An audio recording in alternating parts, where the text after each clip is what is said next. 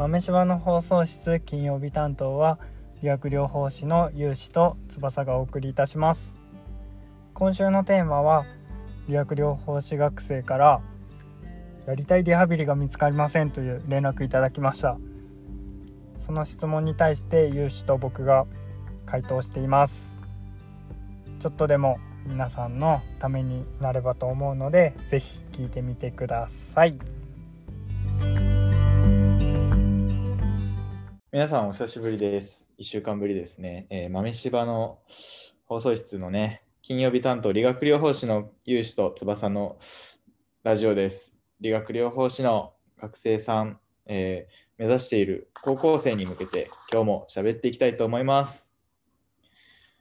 なんかこれで 4, 週4週目 ?3 週目か。5。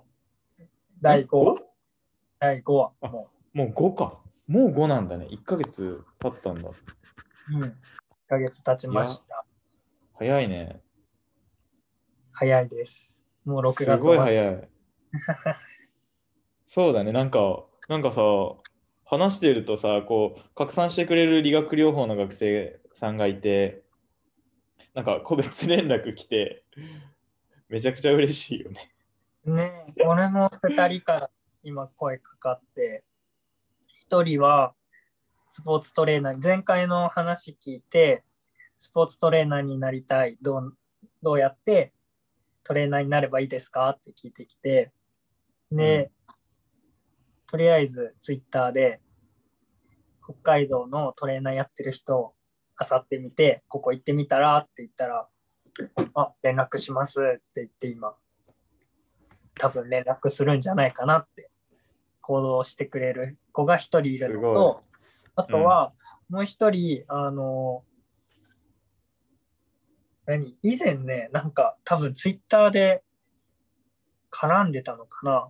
絡んでたと思うんだけど、まあ、その子から DM が来て、なんか前回のラジオを聞いて共感する部分があったので連絡させていただきましたって言っておおそうかって思ってでそしたら肩こりのなんかお話聞きたいですみたいな話で、イベントにつながった勉強会を開く。最高だね。そうだからすごい学生さんとまた距離が近くなったから何か悩み相談みたいなねオープンチャットみたいな気軽に話せる場とかできるといいんじゃないかなって今思ってます。いいね。めちゃくちゃいいね。実際に連絡くれる子いるって相当嬉しいよね。ね本当にやりがいがあるから、だからもっとね、ね自分たちもどんどんどんどんいい情報をみんなに届けて行動ができるようなところまで背中をねちょこんって押すだけで、本当にいいからね、おさおせっかいはいらないから、なんかちょこんってできるぐらい。いや、いいね。俺も、俺もね、放送の後ね、実あの多分同じ子から、同じ子からメッセージ来たのと、うん、2人からメッセージ来た来て、なんかコラボ企画やれるといいかもね、みたいな。その、うん、ラジオでオンラインお悩み相談室もまあありかなとも思ったし、もう一人、そうそう、あとはあの全く違う子で、実習の悩みが来た。えー、実習。そうそう。実習3、なんかね、全部で5週間あるんだけど、その3週目まで終わって、なんか実習がマンネリ化して面白くないんですっていう。うどうすればいいですか？みたいなそう相談来て、いろいろ喋ったりとかして。実際その子がそう喋った後にねあの実習担当の先生と今後こういう方針にしていきたいんですっていう話の場を設けてまた実習熱くなってきたっていうメッセージ返ってきてすごい嬉しかった。マンネリ化したら朝ごはんにアイス買うといいよってよく言う。ああ、そうだね。そうだね。いつもと違う行動をするっていう。そうそうそう。時間の使い方を変えるの大事だね。そうそうそう。ホリエモンがよく言ってます。いいね、明日アイス買おうかな。そうだね。はい、そういうことで、今回のテーマだね。今回のテーマ。そう、なんか悩んでいることないですかって募集したときに、うん現役のまあ理学療法士1年目の子なんだけど、うんやりたいリハビリが見つかりませんっていうメッセージが来たんですよ。はいはいはい。うわーわ、わかるなーってなって、うんうんうん。わかる。ぜひ、そう、今日取り上げさせてもらうことになって。いやよくあるね、実。習の時になな悩むよね。めっちゃ悩むよね。ねなんか、今思えばさ、ちょっと、この質問は、なんだろう。自分しか見えてないなっていうのは思うんだけど、でも本当に誰もが通る悩みだなっていう、うん。本当に思うね。そうだよね。そうだよあれ、こんな機能訓練ばっかりでいいのかなとかさ、うんうん。あれ？自分は何のためにリハビリしてるんだろうとか、うんめちゃくちゃう、んめちゃくちゃ悩んだな。はい。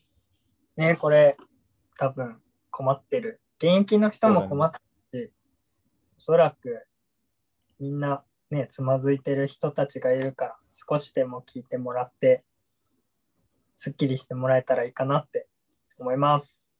はい。じゃあ、このテーマについて、そう、まあ、俺すごい思うことがあるんだよね、一個。うんうんそう、そもそもやりたいリハビリって何ですかっていう質問で、うん。うんうんうん。なんか、え、やここちらがやりたいリハビリをするんですかっていう、うんうんうん。あれ、リハビリって何のためにやるの？自分のためじゃないよね。目の前の人のためにリハビリを提供するんだよねって、い今なら思える。うんうん。俺もそっちかなって思う。なんか理学療法士の仕事はその固定概念で良くないかもしれないけど、じゃまずそもそも仕事って何のためにやるのっていうところで、誰かが困っていることを解決するために仕事っていうものがあるから、じゃあ理学療法士の役割、仕事って言ったら、リハビリを提供する人。じゃあ何する人？何するのって言ったら、体に困ってる人、じゃあ生活に困ってる人のリハビリを提供して、その人がまた社会復帰するとか、その人が叶えたい夢を叶えるためのお手伝いをする職業だなって思った時に、今のやりたいリハビリが見つかりませんっていうのは、まずそもそも相手100%で考えてない時点で、まず見失っちゃってるなって思う。そうだね。相手がリハビリに対して何を求めているのか。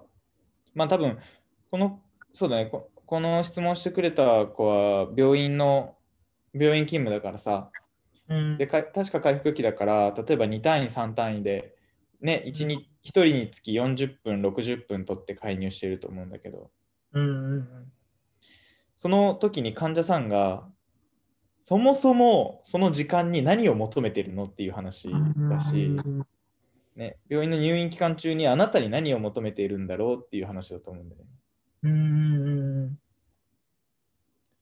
それがな、ね、その筋トレをするとか、例えば運動療法をめちゃめちゃしてほしいっていう人もいれば、安心を求める人もいれば、うん。このか関係性を、ね、あの病院生活での悩みを話す役割を求めているのかもしれないし、うん。そもそも相手が求めているのは何なのか。っていうのをちゃんと読み取る必要があるなっていうのを思う。うん。それが相手がやってほしいリハビリテーションを提供するっていうのはすごく重要なことだなと思う。大前提そこから外れちゃうとやっぱりずれてくる部分があるから、ね。一番現時点の答え多分有志と俺の答えは相手100%でまず考えた上でやりたいリハビリを提供してほしいなっていうのそうだね。あるね。でもその IT100% で考えるっていう前提を持った上で、はい、じゃあそもそもリハビリってなんだろうみたいな話だよね。うんうんうんだから身体機能を上げることがリハビリテーションなのかみたいな。うん、学校のまず教育がそこは良くないなって思う。そうだね。うん。身体機能を上げる、ヒム上げましょう。バサルインデックス上げましょう。MMT 上げましょう。はい。機能回復しました。卒業。っていう感じが多分そもそも良くなくて、じゃあ、そうだよね。患者さんがやっぱり一番求めてるのって、なんだろう。四頭筋の筋力を上げ上げたいですとかじゃなくて、やっぱりうん。グランドゴルフをやりたいから、また歩けるようになって、運動したい。だから筋トレするとか、うん。また旅行が行ってきたいから、車椅子じゃなくて、自分の足で歩けるようになりたい。だから、足の筋力必要だよね。スクワットやります。お尻上げします。だから結果的に MMT が3から5に上がりました。っていう風になるから、やっぱり学校のその教え方だったり、やっぱ実習でのカリキュラムもそうだし、相手のなんだろう、ニーズ、あと夢とかを汲み取るようなね、ことができると一番いいなっていうのは思うかないや、間違い、間違いないと思う。そう思う。本当にそう思う。いやー、だってグランドゴルフ行きたいんだもん。な。ね病病気になっても行きたいんだもん。え。うん。っていうところで、じゃあリハビリとは身体機能を上げることが全てなんですかっていう問いがいっぱい出てくるよね。そうだね。ってなった時に、じゃあそもそもじゃあ何をするのかっていう話で、まあ、じゃあリハビリテーションっていう言葉を分解しよう。リハビリテーションってそもそも何なのっていう言葉言葉の意味から解釈していくと、うんうん。リハビリテーションってもともとリ、再びっていう意味とハビリスっていう、まあ、ラテン語から来てるんだよね。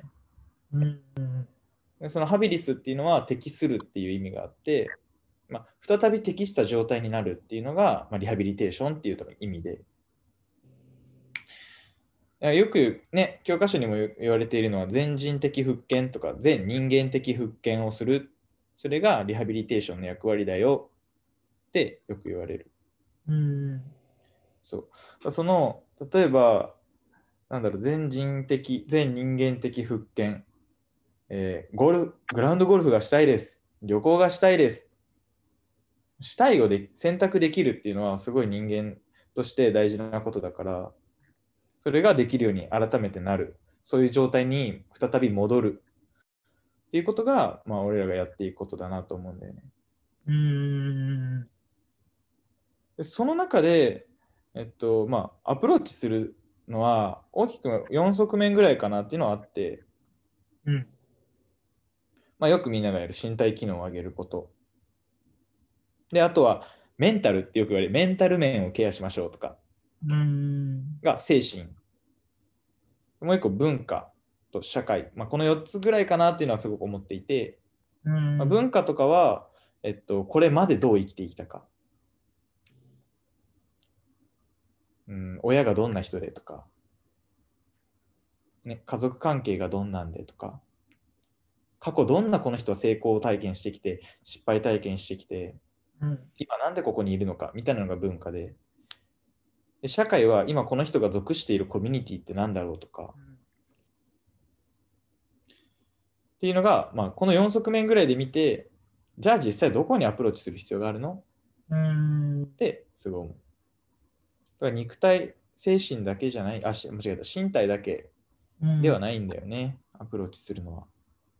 なんか、そこを、今、融資4つって言ったじゃん。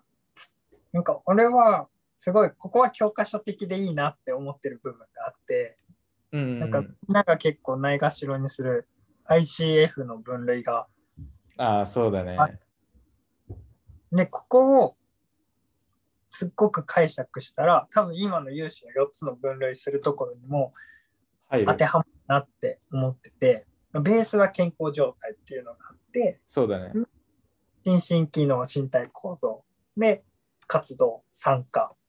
で、そこに環境因子と個人因子があって、で、本当に、なんだろうな、そのさっきの精神、身体っていうところは、心身機能と身体個人因子とかにも入るかな。そうそうそう、個人因子とかにも入るし、性格とかだからね。そうそうそう。で、活動とか参加っていうのは、活動だと大体 ADL の話だったり、ね、参加だとか。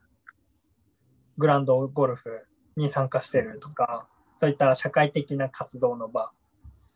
ボランティアによく行ってますとかね。そうそうそうそう。で、本当にここを解像度高くやってったら、ちゃんと当てはまるなって思うのに、良、くないのが、やっぱり心身機能と身体構造のところにちょっと固執しちゃう。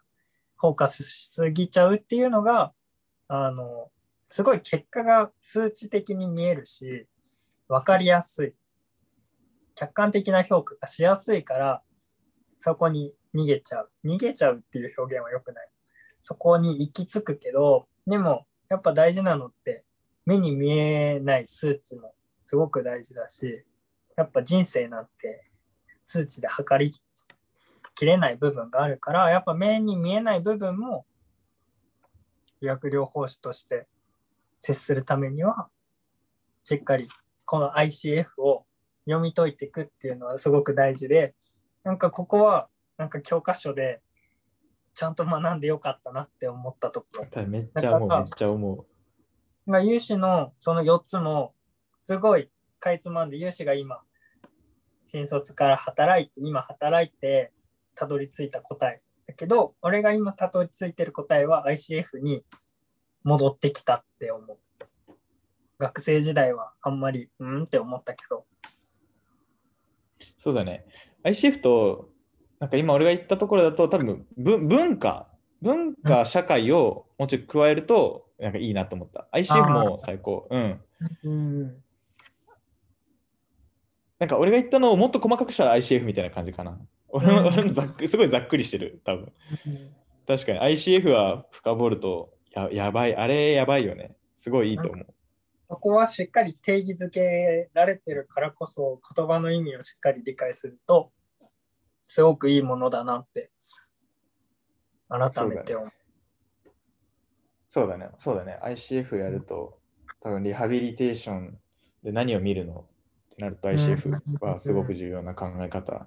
だし、なんかそのそこからじゃあちょっと学術的な、学術的というか、教科書に書いてあるようなことを伝えていくと、リハビリテーションってそもそも5つぐらいに分けられるよっていうのはもう言われていることで、うんえっとまあ、5つざっと言うと、医学的リハビリテーション、え職業リハビリテーション、社会リハビリテーション、え教育リハビリテーション、えリハビリテーション工学で、まあ、5つに分けられる。これ多分学校の授業でやってると思う。リハビリテーション、リハビリテーション概論でやってると思う。多分寝てたね、これを。そうまあ、だよく病院とかでやってるのが、医療機関で行うのが、そのの医学的リハビリテーションだよね。作業療法とか理学療法を使って患者さんに価値を提供しましょう。普段俺らが多分、あの俺俺らはあんま使うかもしれないけど、普段使うリハビリってみんなが言うところは、多分ここが一番強いかなって思う。医学的リハビリテーション。僕使ってます。毎日ほぼ。医学的。まあでもこうやって見るとさ、じゃあ5種類あるってなっても、ごめんなさい。わかりませんでした。めっちゃいいね。ね、携帯のなんか、感想言ってくれた。ました。わかりません。めっちゃ面白い。このさ、あの話戻るけど、この医学的リハビリテーションって本当にリハビリの中中でちっぽけだなって今思って。5種類の中でも20%しかない。じゃあ、さらにそこの中でも確かにね。まだ多分派生するじゃんね。いろんなうん。うん細かいところに。って考えたら、すっごい可能性あるなって、もうやりたいリハビリテーションって、なんで困ってるのって思っちゃう。だから、確かにね。なんか見えてる世界がやっぱ狭いなって思うから、うん。その質問くれた子をすごい否定するわけじゃないけど、もっと可能性をいっぱい見てほしい。今見てる世界だけじゃなくて、やっぱ職業リハビリテーションっていうのも知ってほしいし、社会リハビリテーションっていうのも知ってほしい。教育リハビリテーション。多分これは大学とか、そういう教育機関のものかなって思うんだけど、リハビリテーション工学、これロボット、藤田が結構開発、トヨタとね、一緒に開発してリハビリテーション工学とか、ロボット関係は強いし、って考えるといろんな、ね、理学療法士として働けるから、もっとリハビリを知ってほしいなって思いますね。いいね。ほんといっぱいあるからね。なんか、その中でもやっぱ医学的リハビリテーションって今、すごい狭い範囲だって思うけど、うん、その中でもやっぱりバリエーションがあって、うん。ね俺らの同級生でさ、あのー東京の病院で働いている子とかもさ、あのうんリハビリテーション、ね、リハビリの時間にヤギ触りに行ったりとかさ、うん。その施設内、病院の施設内に温泉があったりとかさ、うん。そういう病院もあるわけよ、やっぱり。うん。そういう事例があるとこもあるし、えって思うようなリハビリを提供してるとこもやっぱりあるから、うん。ね、いろいろ見てみるのは本当に面白いよね。し、自分の知らない世界のリハビリっていっぱいあるから、あるある。もっと楽しいリハビリあるし、今いる病院がそういうリハビリしかやってないかもしれないだけであってね。日本には5万といっぱい病院があるので、たくさん見てほしいですね、そこは。ね。まあ戻す、まあその中から次職業リハビリテーションもさ、うん。職業リハビリテーションはね、どうやって仕事に戻るのか、うん、障害のある人がどう仕事に復帰するのか、で、ついてからどう維持するのか、ね職業訓練とかよく言うけど、職業うん。職職能とかなんかよく言うけど障害者の人がね雇用される仕事を持つための支援をするってすごい大変なことだから。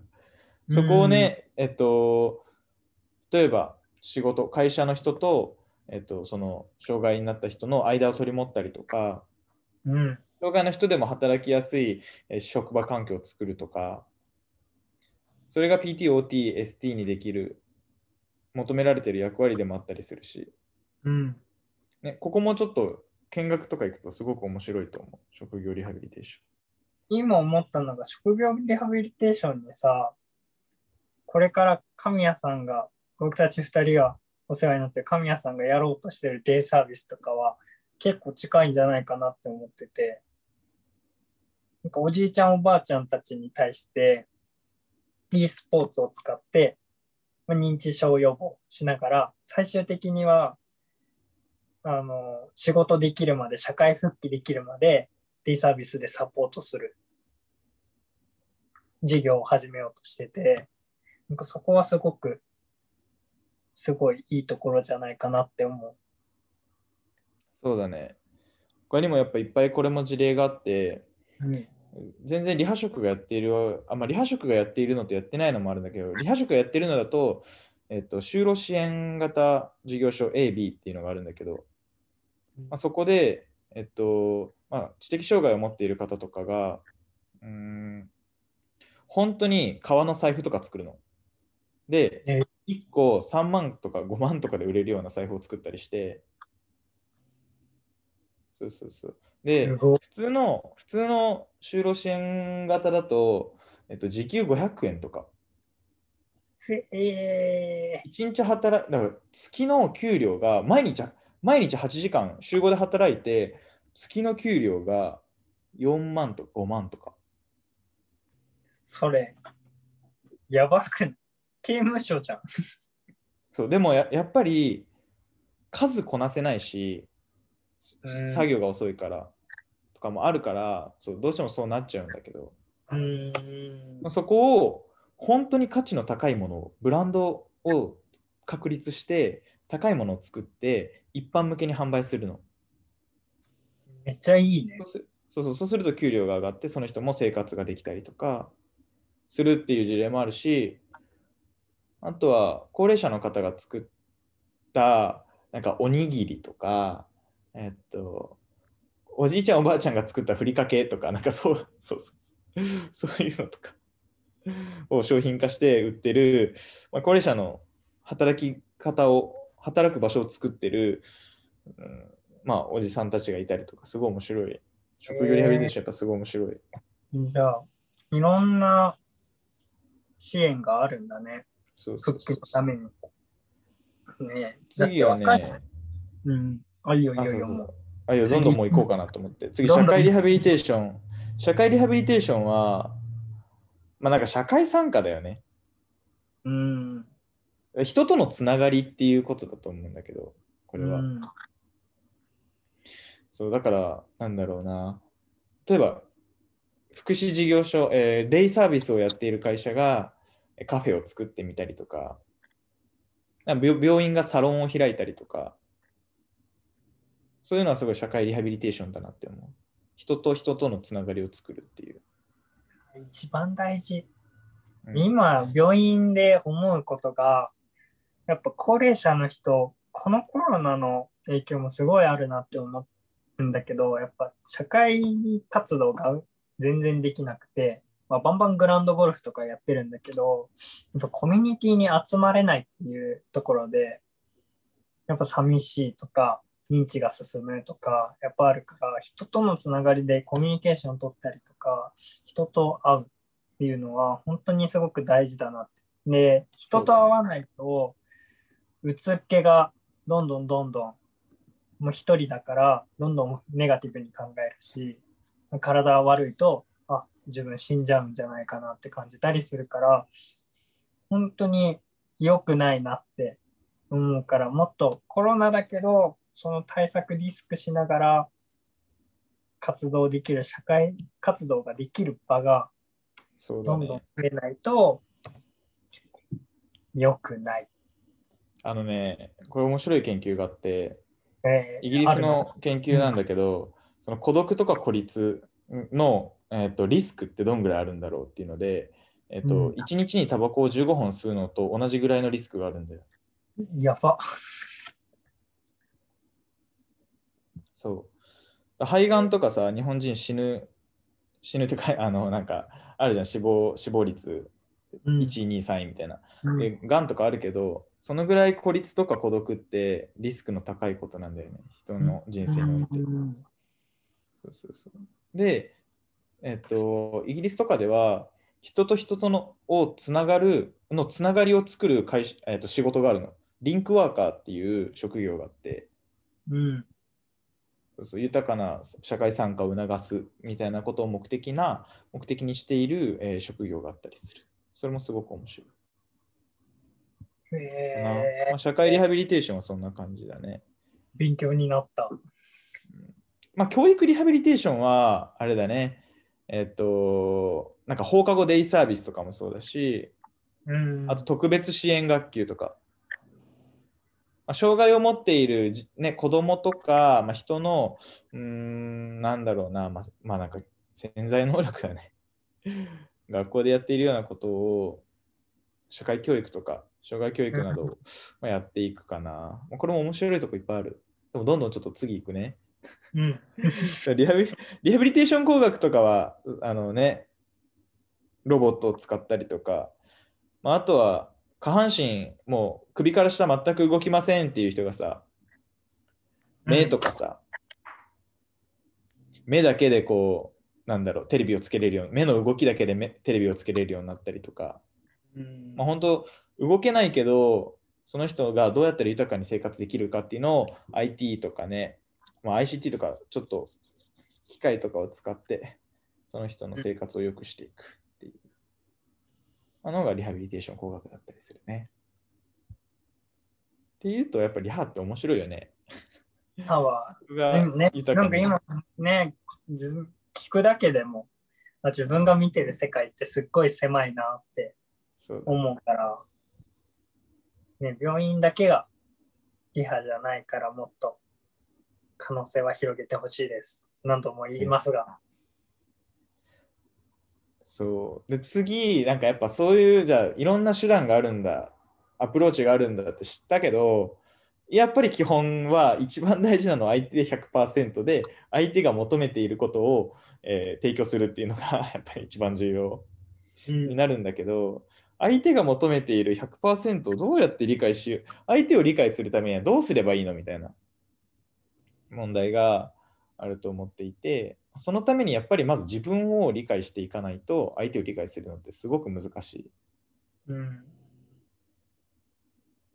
自分が人に何を求めているんだろう、コミュニケーションするとき何を求めているんだろう、安心なのか、この人から欲しい言葉が何かあるのかとか、やっぱ自分が本当に人に何を求めているのかっていうのを自分で理解し始めると、周りの人のことを理解できるようになってくると思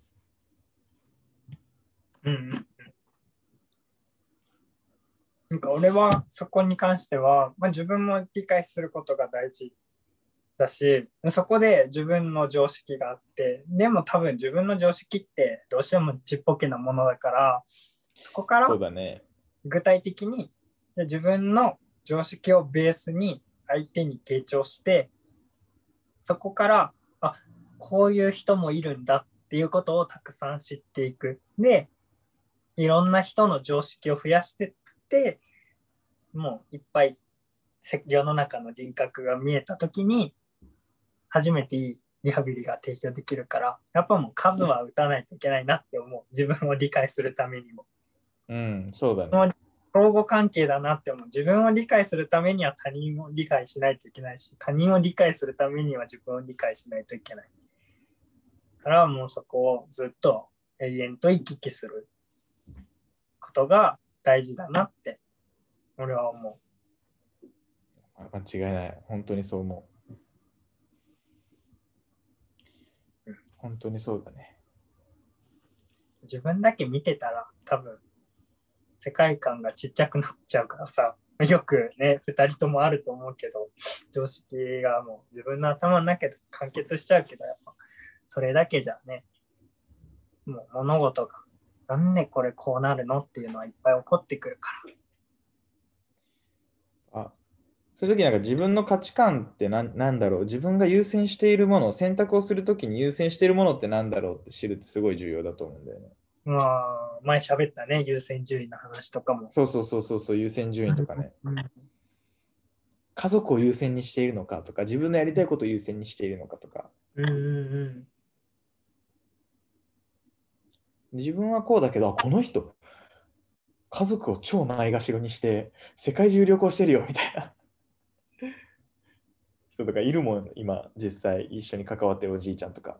えーそれをね、幸せと感じたら、じゃあ家族を大事にするのが当たり前って思って、それを押し付けたらね、それはエゴになる。そうそうそうそう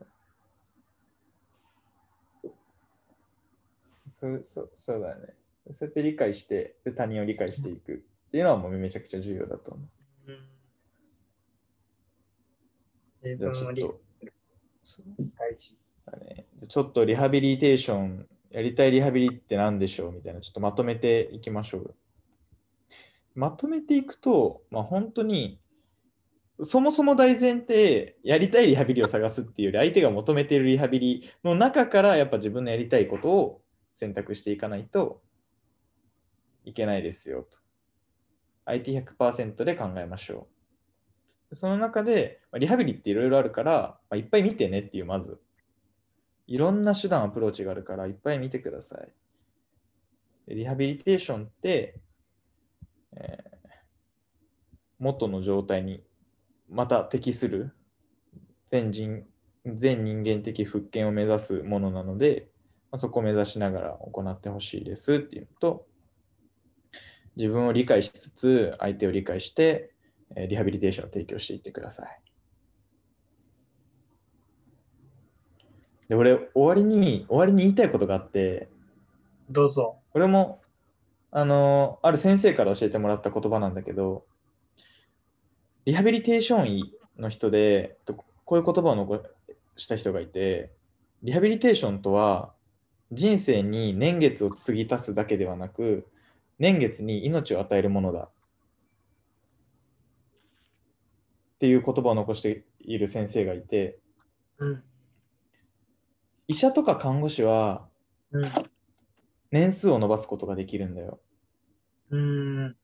薬とか、まあ、治療ね点滴とかを投与することによってとか関わりによって寿命を伸ばすことはできるけど年月に命を与える生きている感覚これがしたいとかあれがしたいっていう欲求とかを叶えることは直接的にはできないよっていうでそれをやるのはリハビリテーションの仕事だよ年月に命を吹き込むことはがリハビリテーションの仕事だよっていう言葉なのね。俺これ聞いた時にもう涙出たもん。いや、めっちゃ素敵な言葉だね。めっちゃ上から言っちゃった。そうただ年月が伸びてもうんやっぱり感情が動く心が動くっていうことがないとうん生きているっていう感覚はやっぱりなくてうん。そこをできるリハビリテーション職っていうのはとても素晴らしい仕事だと思うんだよね。リハビリ職は素敵だよ。うん、本当に。すごい。だからこそやっぱ目の前の人がを理解して相手が求めているものをしっかり提供するとその人の人生が豊かになるからぜひ相手100%で目の前の人に関わり続けてほしいなって思う。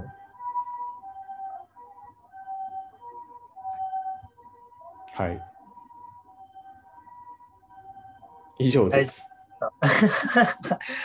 はい俺ももう満足。今日は喋りました。あのもっと本当にいろんなリハビリテーションがあるので、ぜひメッセージください。いっぱい伝えるし、ここ見に行くといいんじゃないとか、こういう事例あるよとか、そういうのを話すので、ぜひ連絡待ってます。ということで、豆柴の放送室、金曜日担当の理学療法士の、えー翼と有志でした。またねまたね。